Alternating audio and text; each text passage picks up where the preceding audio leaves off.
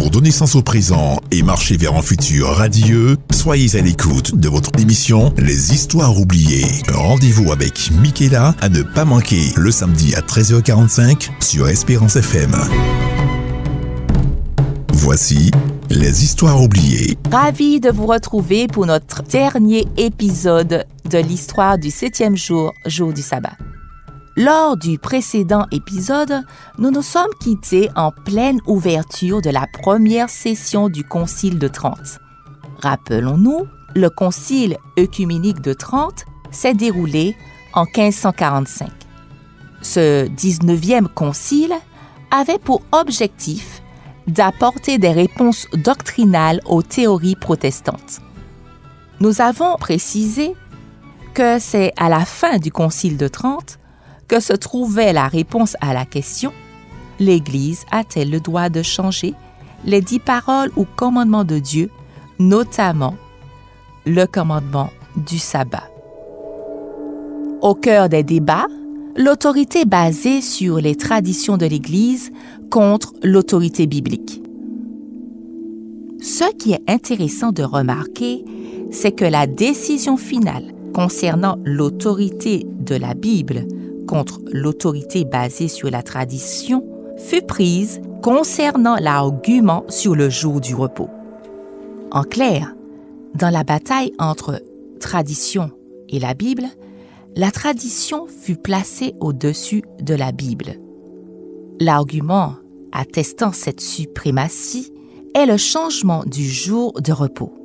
Comme le changement du sabbat du septième jour au dimanche le premier jour ne reposait pas sur la Bible, donc n'avait aucun fondement divin, ils en conclurent que le changement du jour de repos du septième jour au dimanche était la marque de l'autorité de l'Église sur la Bible. Voici comment cela s'explique. Je cite le théologien protestant J. H. Holzman. Voilà ce qu'il déclare concernant cette décision du Concile dans son ouvrage Canon et Tradition je le cite. Finalement, toute hésitation fut écartée. L'archevêque de Reggio prononça son discours dans lequel il affirmait que la tradition était bien plus importante que les Écritures. L'autorité de l'Église n'était par conséquent aucunement liée par la Bible, puisque l'Église avait remplacé la circoncision par le baptême et le sabbat par le dimanche, et cela, non pas suite à une injonction du Christ, mais de sa propre autorité. Fin de citation. D'ailleurs, l'Église catholique ne cache être l'auteur de ce changement. Nous pouvons lire dans le catéchisme romain, Doctrinal Catechism, sous une forme de question-réponse, ce qui suit. Question. Quel est le jour du sabbat? Réponse. Samedi est le jour du sabbat. Question. Pourquoi observons-nous le dimanche au lieu du samedi? Réponse. Nous observons le dimanche au lieu du sabbat car l'Église catholique, lors du concile de Odyssée, en 336 après Jésus-Christ, a transféré la sainteté du sabbat au dimanche. Question. Avez-vous les moyens de prouver que l'Église catholique romaine a le pouvoir d'instituer un nouveau jour de repos? Réponse. Si elle ne l'avait pas, elle n'aurait pas réussi ce changement avec lequel tous les théologiens s'accordent, celui de substituer l'observation du dimanche, premier jour de la semaine, à celle du samedi, septième jour, puisqu'il n'y a aucune preuve dans les Écritures pour agir de la sorte. Fin de citation. Dans le Catholic Record du 1er septembre 1923, nous pouvons lire ceci. Je cite. Le dimanche est la marque de notre autorité. L'Église est au-dessus de la Bible et le transfert de l'observation du sabbat au dimanche en est la preuve. Fin de citation. Le pape Jean-Paul II, dans sa lettre apostolique Deis Domini, déclare ceci, je le cite, La richesse spirituelle et pastorale du dimanche telle que la tradition nous l'a transmise, est vraiment grande. Fin de citation. Si la conclusion du Concile de Trente a positionné la tradition au-dessus de la Bible, il va de soi que l'autorité de la Bible, rien que la Bible, était considérée comme une hérésie et les réformateurs comme des hérétiques. De la réforme naîtra les mouvements et églises protestantes que nous connaissons jusqu'à aujourd'hui. On distingue plusieurs courants dans le protestantisme. Les églises et mouvements protestants rayonnent dans tous les pays. Mais quand on observe de plus près, une grande majorité de ces chrétiens protestants observent le dimanche comme jour de repos. Sur ce point, nous arrivons à un problème que l'Église catholique romaine qualifie de contradictoire concernant le protestantisme. Comprenons. Les protestants et les réformateurs se réclamaient et se réclament encore aujourd'hui de baser leur foi et leur enseignement sur les Écritures seules. Mais l'accusation de l'Église catholique envers le protestantisme est la suivante. Non, les protestants ne basent pas leur foi sur la Bible seule. La preuve, ils observent le premier jour de la semaine, à savoir le dimanche, alors que la parole sainte enseigne qu'il faut observer le septième jour, le samedi, comme jour de repos. En effet, l'Église catholique admet en toute honnêteté d'être à l'origine du changement du sabbat au dimanche. Cette dernière a donc raison de faire remarquer aux protestants qu'ils observent un jour établi par la tradition catholique alors qu'ils se réclament de l'autorité biblique.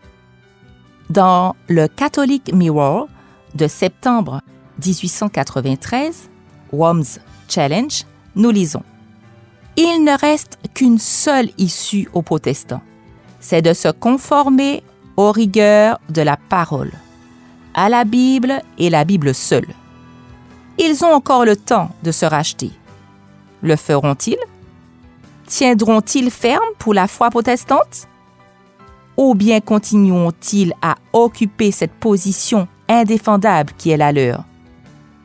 À la fois contradictoire et suicidaire, en se disant protestants tout en suivant l'autorité de l'Église catholique. Observeront-ils le sabbat de leur Seigneur le septième jour? Selon les saintes écritures? Ou bien continueront-ils à garder le dimanche selon ce qu'enseigne la tradition catholique? Fin de citation. Il est important de noter que certaines communautés protestantes, suite à un approfondissement de l'étude de la Bible, observe le septième jour, le sabbat biblique. Si les grands courants protestants chrétiens observent le dimanche, nous serions surpris du nombre de chrétiens qui gardent le sabbat du septième jour à notre époque. Le répertoire des groupes religieux observateurs du sabbat, publié par l'Association du sabbat biblique, cite plus de 400 églises et dénominations observant le sabbat rien qu'aux États-Unis, terre historiquement d'asile des protestants fuyant les persécutions de l'Église catholique romaine. Par exemple, pour l'Église de Dieu du septième jour au Colorado, le sabbat du septième jour est important. Il fait partie intégrante de l'enseignement biblique. Il est donc impossible de prêcher toute la volonté de Dieu et de vivre de toute parole qui sort de la bouche de Dieu si on persiste à ignorer son saint sabbat. Plus connu, une autre Église défenseuse de l'observation du saint sabbat du septième jour est l'Église adventiste du septième jour. Cette Église est représentée dans plus de 200 pays.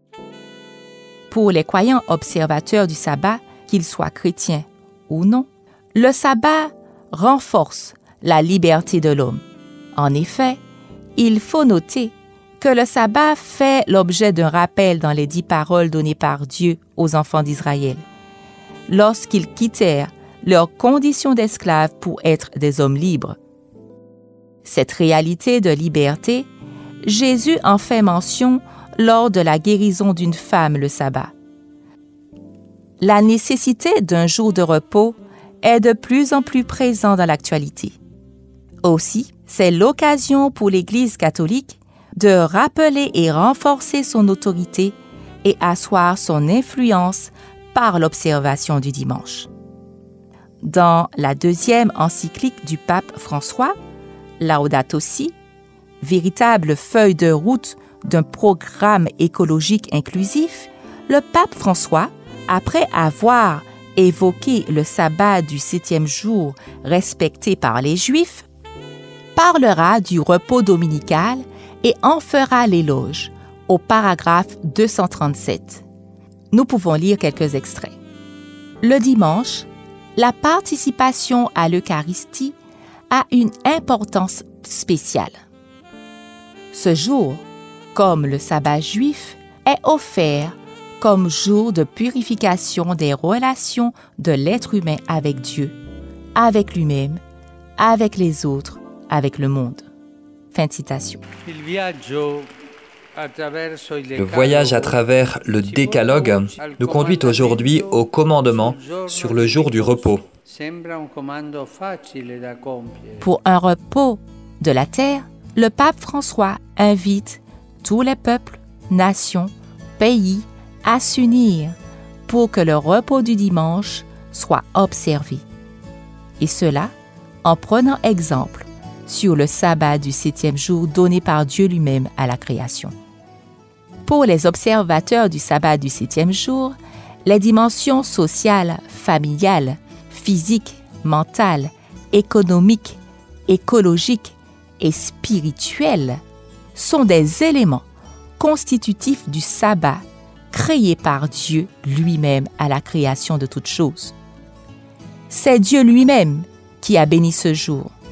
La sanctification de ce jour ne pouvant pas être transférée par un homme et Dieu lui-même n'ayant pas changé le sabbat du septième jour, il est donc vital pour l'homme d'observer le vrai jour du sabbat afin que tous bénéficient des promesses inhérentes au respect de ce jour.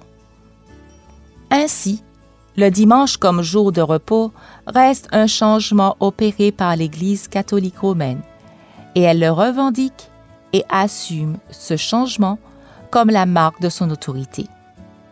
Pour un chrétien qui fonde sa foi sur les saintes écritures, le fait qu'un mouvement en faveur d'une erreur se trouve lié à une œuvre bonne en elle-même n'est pas un argument en faveur de l'erreur.